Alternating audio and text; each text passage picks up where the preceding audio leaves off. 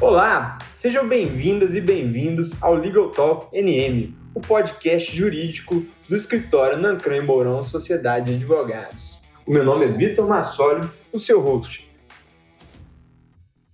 Sejam bem-vindas e bem-vindos ao nosso oitavo episódio do Legal Talk NM, o podcast jurídico do escritório Nancran e Mourão Sociedade de Advogados. Hoje nós vamos falar, gente, sobre uma perspectiva interna, empresarial, de como as coisas estão andando aí nesse novo normal. Para isso, eu trouxe dois convidados muito especiais, a Patrícia Antunes e o Jerônimo Neto, que ocupam posições similares nas suas empresas, já que têm cargos de gerente jurídico, tá?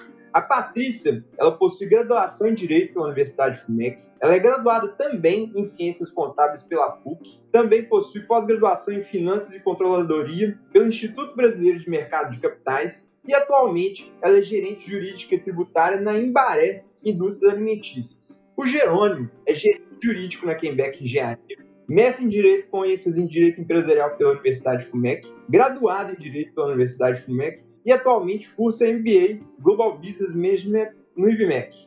Além disso, ele é membro da Comissão de Direito de Infraestrutura da OABMG. Patrícia, boa tarde, tudo bem? Boa tarde, tudo bem, Vitor? E aí, Jerônimo, dá um oi para nós. E aí, Vitor, tudo bem? Tudo bem, Patrícia? Tudo bem, Jerônimo? Tudo bem. Ô, Patrícia, eu queria primeiro que você apresentasse um pouco da perspectiva aí que você tem vivenciado lá no Embaré a Embaré é uma empresa de lácteos. A gente está presente em todo o país, inclusive a gente vende também para fora do país, né? O nosso carro-chefe é o leite em pó, mas a gente trabalha com leite UHT, leite condensado, creme de leite, manteiga, enfim, todos os laticínios de uma forma geral. Hoje é a sexta maior empresa de lácteos do país. A gente está há 85 anos no mercado, inclusive com esse cenário agora que a gente teve, até com muita perspectiva de crescimento. Patrícia, muito interessante. Eu fico muito honrado de ter convidados do tamanho de vocês aqui que representam empresas desse gabarito, tá?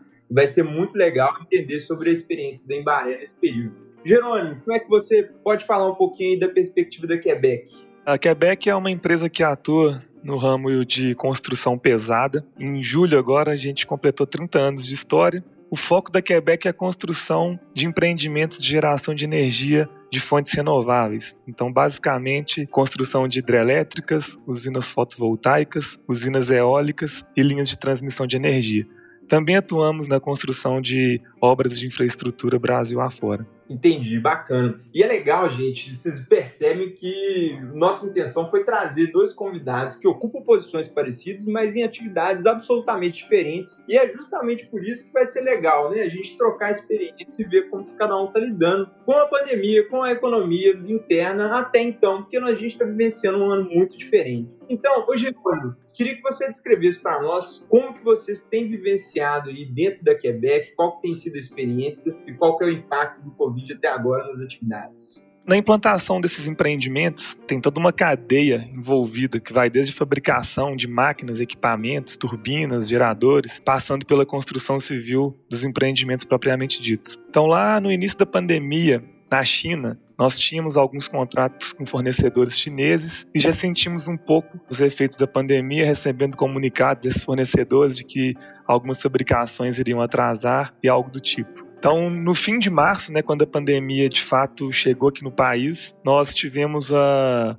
atitude aí proativa de tentar entender qual seria os efeitos dessa pandemia no Brasil. Lá naquela época a gente ficava chutando, né? Ah, vai durar dois meses, vai durar três meses, vai durar quatro, ninguém sabia, ninguém estava preparado para enfrentar a pandemia de frente, era tudo muito novo. Então a gente decidiu é basicamente em uma das nossas obras tinha cerca de 400 funcionários, a gente decidiu paralisar a obra para entender e implementar aí as medidas de saúde, segurança e prevenção, visando sempre a segurança e a saúde dos nossos colaboradores. Então paramos as atividades aí por alguns dias para implementar essas orientações que já haviam sido implementadas, mas não tínhamos tanto conhecimento ainda. Então a gente fez isso, foi um grande impacto. A obra foi paralisada, mudamos o alojamento do pessoal, mudamos as regras do dia a dia, uso de máscara, essas coisas todas. Com o passar do tempo, a gente sofreu mais impacto ainda, porque foi necessário criar protocolos aí de quarentena, Então, quando o funcionário chegava na obra, ele tinha que ficar um período isolado, tinha que fazer teste.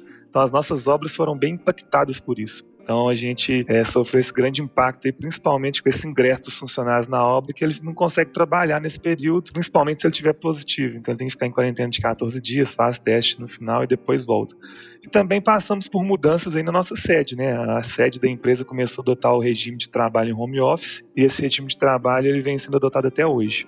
Basicamente, esses foram os impactos aí, vamos dizer assim, com a gestão do pessoal enfrentamento do coronavírus do aspecto da saúde e segurança das pessoas. E também eu gostaria de acrescentar que a empresa adotou e criou protocolos e ações a serem adotadas para o combate e prevenção da Covid-19. Então, esses protocolos eles são seguidos fielmente, tanto em nossas obras quanto na sede da empresa. A empresa sempre prezou e sempre prezará aí pela saúde e segurança aí dos seus colaboradores em primeiro lugar. Interessante, Jerônimo. Patrícia, por outro lado, quando a gente fala de gênero alimentício, né, eu penso também que provavelmente vocês implementaram critérios rígidos de higiene e verificação. Como é que foi isso lá? No início, né, a gente teve esse período de incerteza, a gente não sabia quanto tempo que isso duraria, quais seriam as atitudes que as empresas deveriam tomar, né, em decorrência disso. A gente teve a criação, né, como se fosse um comitê de crise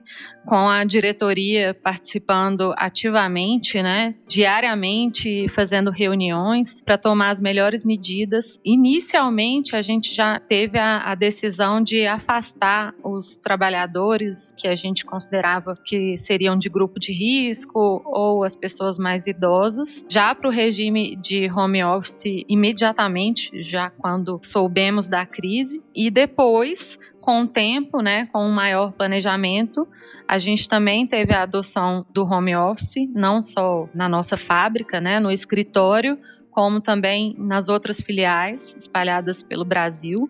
Mas a fábrica, de fato, não pode parar a nossa operação, então a gente teve que implementar um plano bastante rígido de controle, fornecimento de EPIs para os funcionários, controle de temperatura a nossa fábrica fica em Lagoa da Prata, no interior de Minas Gerais, e lá o comércio continuou funcionando normalmente, né? As atividades estavam normalizadas, o que aumentou bastante a incidência de casos, né, de Covid na cidade. Então a gente teve que ter um controle ainda mais rígido com os funcionários da fábrica.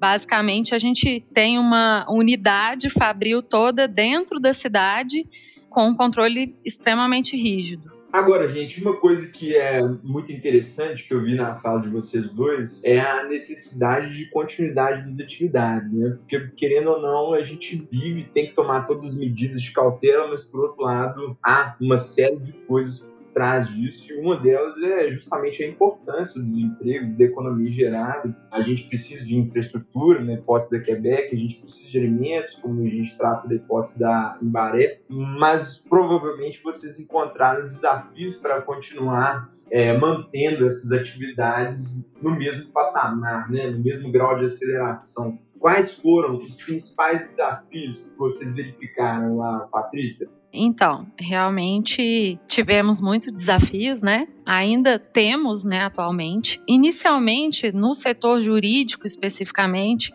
a gente notou assim que a crise se estabeleceu né, no país, a gente viu uma enxurrada de legislações, medidas provisórias, suspensão de prazos judiciais, né, postergação de pagamentos de tributos. Então, a gente teve um trabalho interno intenso de analisar toda essa legislação.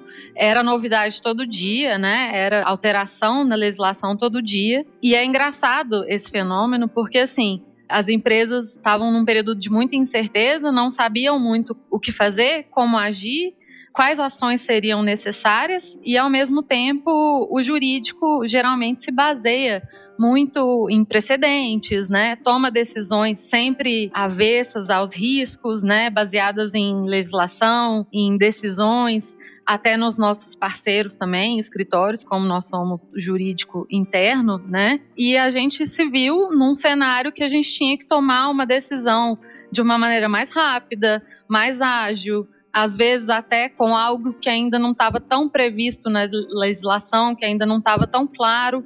Então a gente teve que fazer todo esse mapeamento, né, inicial, e depois a gente também teve que se preocupar de uma forma geral com a empresa, com a questão de preservação de caixa, como que seria a questão do quadro de funcionários, porque inicialmente a gente não sabia quais impactos efetivamente a empresa teria, né? E como o mercado ia reagir. Passado alguns meses, né, é, o primeiro mês dessa pandemia, a gente já tinha aderido ao home office, estava todo mundo trabalhando de casa, e a gente viu um efeito, né, um fenômeno especificamente no setor de alimentos, que ficou extremamente aquecido. Então, houve um aumento significativo da demanda. A gente teve que tentar se planejar para conseguir suprir essa demanda houve uma necessidade maior, né, um empenho de todos os setores. Então, isso foi realmente um desafio para a gente, mas que foi bom, porque gerou até uma mudança de cultura interna, uma maior integração entre as áreas, maior comunicação. Né? A gente tem hoje reuniões diárias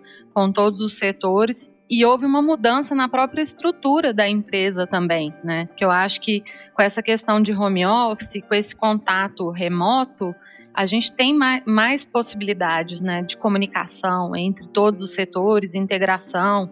Uma questão, um fenômeno interessante que aconteceu com a Embaré nesse período também é que, em decorrência do aumento da demanda, nós vimos uma oportunidade de ampliar a nossa capacidade fabril e nós arrendamos uma fábrica em patrocínio que era a unidade fabril da Quatrelate. E aí a gente teve que se movimentar internamente para poder fazer essa operação toda acontecer agora no meio da pandemia. E isso foi um desafio muito grande é, para todos os setores, né? Porque é a primeira vez que a gente faz uma operação desse tamanho é, remotamente. Então, assim, tem sido um desafio. A gente ainda está fazendo a operação acontecer para começarmos a operar em patrocínio, mas isso foi muito bom para a gente e era uma necessidade mesmo, porque a gente precisava ampliar a fábrica e a nossa produção para dar conta da demanda. Entendi, Patrícia. É muito legal. É claro que a gente não pode esquecer de tudo que está acontecendo de problemas, mas é interessante ver a experiência da Embaré de crescimento, né? De como que essas dificuldades muitas vezes geram alternativas. Ô, Jerônimo, o que, que você consegue compartilhar conosco com essas experiências relacionadas a Quebec? Vocês também tiveram algum ganho potencial, alguma alternativa que vocês vislumbraram que estava ali, às vezes, passando na frente dos olhos, mas não foi feita? Eu até aproveito aqui para ratificar o que a Patrícia disse do ponto de vista jurídico. Realmente foi uma enxurrada, ainda está sendo, de novidades aí do ponto de vista legislativo e a gente está cada dia aí se deparando com novas situações. Mas falando em desafios, Vitor, eu até complemento sua pergunta para falar que os desafios não foram. Eles foram, estão sendo e ainda virão. Então, nós tivemos grandes desafios no início, basicamente por tudo que eu já disse aí, todo mundo foi pego de surpresa, ninguém sabia como, como agir de maneira adequada. Cada hora a OMS falava um negócio hoje, ah, hoje ninguém usa máscara só usa máscara profissional de saúde, a máscara não serve para nada. Passa um tempo, todo mundo usa máscara. Então, nem os órgãos públicos, quem deveria de fato conhecer como funciona a doença e como faz para combatê-la, para preveni-la, não sabiam dar o direcionamento de maneira adequada. É uma coisa muito nova, então até hoje todos ainda estão aprendendo. Mas falando da Quebec, os nossos desafios, basicamente, eles estão muito relacionados com as pessoas que estão envolvidas nas nossas obras. As nossas obras, vias de regra, são obras remotas, em locais distantes e, em grande parte dos casos, os colaboradores eles ficam em alojamentos. Então, a gente teve que alterar a estrutura dos alojamentos, de novo, aquele procedimento de triagem, de teste, de quarentena. Então, um funcionário novo, talvez ele fique 14 dias ou mais sem trabalhar. Então, a empresa tem esse sobrecusto em alguns dos contratos existentes eles não estavam previstos. A gente teve que pensar em como chegar nas cidades, passar segurança para a comunidade local, que o pessoal fala, ah, tá vindo uma empresa de outro local, será que o vírus está vindo com essa empresa? Então tivemos que ter um trabalho de conscientização, de tentar tranquilizar essa comunidade local, que a empresa estava seguindo e seguiria todas as regras e recomendações aplicáveis a gente tinha uma insegurança muito grande também após aquela decisão do Supremo de que caberia aos municípios, no fim do dia, decidir o que funciona e o que não funciona dentro do seu território. Então a gente tinha uma insegurança: ah, será que a atividade de construção civil vai ser considerada atividade essencial nesse ou naquele município? Por bem, todas as obras que nós tivemos em todos os municípios, essas atividades foram consideradas atividades essenciais, seguindo lá a legislação federal, e a gente não teve que parar nossas obras por causa disso. Então, esse foi um desafio que a gente teve também dessa insegurança de saber se isso ia ou não acontecer. E o desafio ele permanece, Vitor. A gente também, no sentido aí do que a Patrícia falou, no meio da crise, a Quebec celebrou novos contratos aí para a execução de novas obras. Então, isso também requer implantação de protocolos nessas obras, cada local tem suas especificidades. E sobre o trabalho em home office, a empresa não utilizava esse tipo de trabalho antes, não era tradição e nem estava nas perspectivas para o futuro de implantação desse tipo de trabalho a gente tem um desafio com esse trabalho porque determinados setores acabam que fluem bem, por exemplo, o setor jurídico, no meu entendimento deu para fluir bem, mas o setor financeiro da empresa ainda precisa, por exemplo, de pessoas para cuidar do operacional. Então, esse é um desafio também, conseguir conciliar parte da equipe em home office, parte da equipe tendo que ir trabalhar presencialmente, obviamente cumprindo todas as recomendações e cuidados. Sobre os desafios que eu relato são esses. Então são desafios que existiram, ainda existirão e ainda a gente corre o risco aí de ter um surto de contaminação dentro de uma obra, ter que parar a obra, ter que tomar algumas atitudes. Então ainda é um cenário de muita incerteza. Creio eu que enquanto a gente não tiver uma vacina aí, a gente vai ter que continuar vivendo aí no que eles chamam desse novo normal aí. Interessante, Jerônimo. Aproveitando o gancho, quando a gente vivencia esse tipo de situação que é totalmente nova, né, como você bem colocou, a gente conta com contratantes, né, e uma cadeia de contratantes. Então, eu tenho um fornecedor, eu tenho alguém que vai lidar comigo diretamente e não necessariamente vai estar numa situação de crescimento, né? Pode estar em uma outra situação. Então, por causa disso, muitas vezes, né, e muitas pessoas inclusive eu vivenciei isso na experiência prática ali no escritório de advocacia, tenho requerimentos para reajuste contratual, né? Vocês vivenciaram isso lidando no jurídico interno lá na empresa de vocês? Primeiro, Jerônimo? Vitor, ainda é muito novo a situação do coronavírus e, como eu disse, a Quebec atua num segmento de construção de empreendimentos de geração de energia. Então, são contratos de vulto financeiro muito elevados são obras longas, obras que duram aí um ano, dois anos, três anos ou até mais. Então a gente tem sim enfrentado algumas negociações com os nossos clientes visando uma composição amigável entre as partes, porque realmente o coronavírus ele pegou de surpresa tanto a Quebec como seus clientes. Então, todo mundo no fim do dia vai sair perdendo com o coronavírus. Isso para mim é um, é um, fato. Então, o momento agora, entendo eu, é um momento de andarmos aí de mãos dadas e tentarmos da melhor maneira possível minimizar os prejuízos de ambos os lados. Então, nós estamos mantendo tratativas com os clientes, sempre visando aí uma composição amigável. As tratativas ainda estão em evolução. Certamente, creio eu, que elas vão culminar em aditivos contratuais no futuro e creio eu que serão frutíferas as tratativas.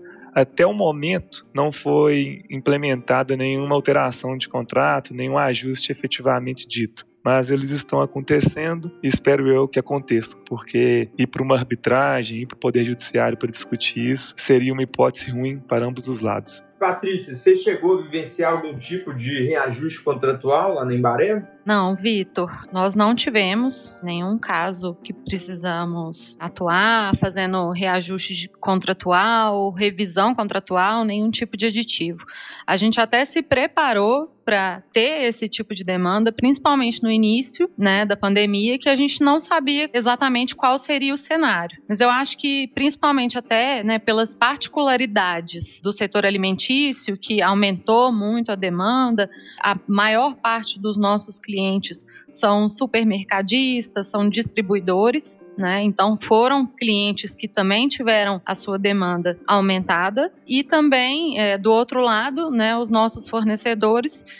a gente está falando aí de produtores rurais, pessoas físicas, né? Inclusive, em decorrência da pandemia, a gente fez um projeto junto com eles de prevenção no campo, né? É, para a Covid não chegar no campo, não chegar nas fazendas. A gente teve esse cuidado, esse trabalho com os nossos fornecedores e com os nossos clientes também, o que eu acho que surtiu efeitos, né, resultados positivos para a continuidade, né, desses contratos e principalmente também, né, por causa desse cenário de aumento expressivo, né, de vendas nesse setor alimentício. Oi, gente, agora a gente está escutando aqui toda hora a expressão da moda, né? Que é o novo normal. O que, que a gente tem de implementação para o novo normal na Embaré, Patrícia? Na verdade, a gente teve uma mudança na Embaré muito grande de cultura. Eu acho que nós fomos forçados a mudar, né, em decorrência da crise, mas foi um acontecimento positivo, vamos dizer assim, né? Mesmo com essa situação ruim que, enfim, o mundo todo enfrenta.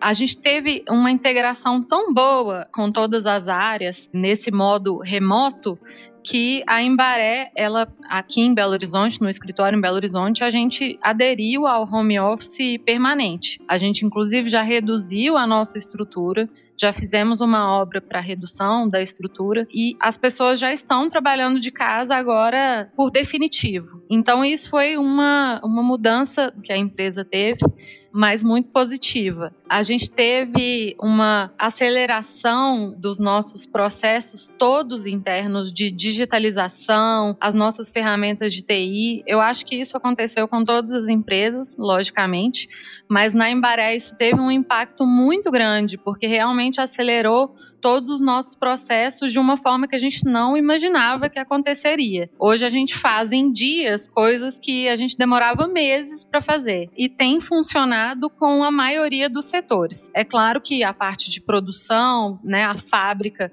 vai continuar funcionando normalmente, mas a gente conseguiu adaptar muito bem dessa forma em todas as nossas filiais. Então, isso foi realmente uma mudança muito grande, principalmente de cultura mesmo da empresa, né?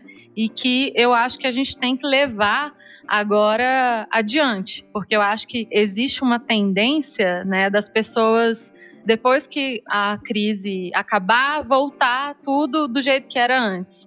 Né? E eu acho que agora é uma oportunidade que a gente está tendo de usar essa crise, né? ver que as pessoas estão abertas às mudanças e realmente implementar essas mudanças na empresa. Patrícia, eu acho perfeita a sua colocação, justamente porque muitas vezes a gente tinha à nossa disposição tecnologia, né, ferramentas e não utilizava. E em vários segmentos, de fato, houve né, a adoção dessas tecnologias, desses processos que dinamizaram as relações entre as pessoas. Então, que bom que deu certo essa experiência. Um outro ponto que eu queria levantar aqui para a gente fechar, gente, é justamente com relação aos novos contratos. Que eu tratei dos contratos já em vigência, já celebrados, mas muitas vezes, né, nós operadores do direito pegávamos aquela parte lá de força maior e passávamos o olho, né? Agora sim virou um negócio que é muito mais foco de atenção. Estou falando aqui brincando, mas eh, geralmente até então eu pelo menos nunca tinha vivido uma situação tão escancarada, né, como força maior como atual. O professor ia dar exemplo na faculdade, começava a falar aquelas coisas que a gente nunca viu. Agora tem um exemplo real para dar, né? Jerônimo, como que vocês têm encarado na Quebec a celebração de novos contratos? Que atenção que vocês estão dando para a circunstância da força maior? Mudou? Vitor, você pegou um, em um ponto super interessante, importante, eu acho que é muito válido a gente debater aqui. É igual você falou, Antigamente a gente ia discutir a cláusula de força maior, a gente passava por ela, discutia um ponto ou outro ali, mas não era uma cláusula de foco dentro dos contratos. Agora, com essa pandemia, essa cláusula passou a ser muito discutida dentro dos contratos. Nós celebramos uns dois contratos na vigência da pandemia e foram cláusulas que foram discutidas arduamente.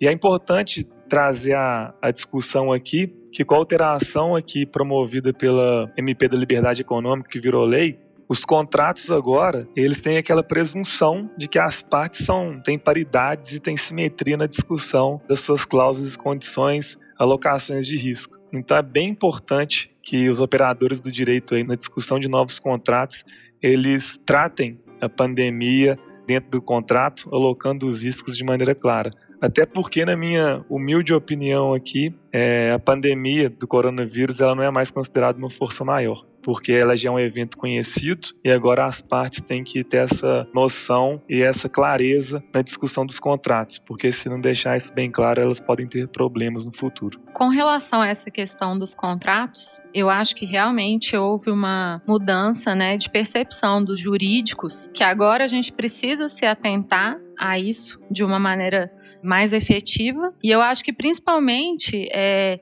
para o futuro, né, isso vai realmente causar um, uma mudança no setor como um todo, não só contratos, mas processos internos também. Eu acho que principalmente até pelo funcionamento que agora é, via remoto, né, é, é, online, através das ferramentas de TI. Então, eu acho que o jurídico tem que se atentar à questão de ter uma governança mais estruturada dentro das empresas, né? Eu acho que isso é uma lição que fica para os setores jurídicos, não que a gente tenha esse excesso de controle, né? Mas que a gente tenha o controle em questões que realmente agreguem valor ao jurídico e, e às empresas. E aí eu acho que vai ser necessário uma, uma adaptação e uma atualização, não só dos jurídicos, como dos escritórios de advocacia, para que a gente atue nesse sentido também. Gente, foi muito bacana esse papo aqui com a Patrícia e o Jerônimo. Uma honra ter os recebido. Compartilharam muitas experiências interessantes. Patrícia, boa tarde. Muito obrigado por ter vindo até aqui, passado um tempinho com a gente. Muito obrigada, Vitor. Eu que agradeço. Ô, Jerônimo, muito obrigado. Espero ver você aqui também numa próxima oportunidade. Vitor, obrigado pelo convite. É sempre uma honra e uma satisfação falar com você. E Patrícia, prazer te conhecer. Foi uma honra participar desse papo aqui, saudável e bem esclarecedor com você também. Obrigada, Jerônimo. Eu que agradeço. Eu acho que é sempre produtivo, né? A gente trocar a figurinha. Isso aí. Beleza, gente. Segue a gente lá, Legal Talk NM. Ô, gente, se você chegou até aqui, muito obrigado por ouvir o Legal Talk NM. Até a próxima. Fique de olho que tem mais episódio vindo por aí. Um grande abraço.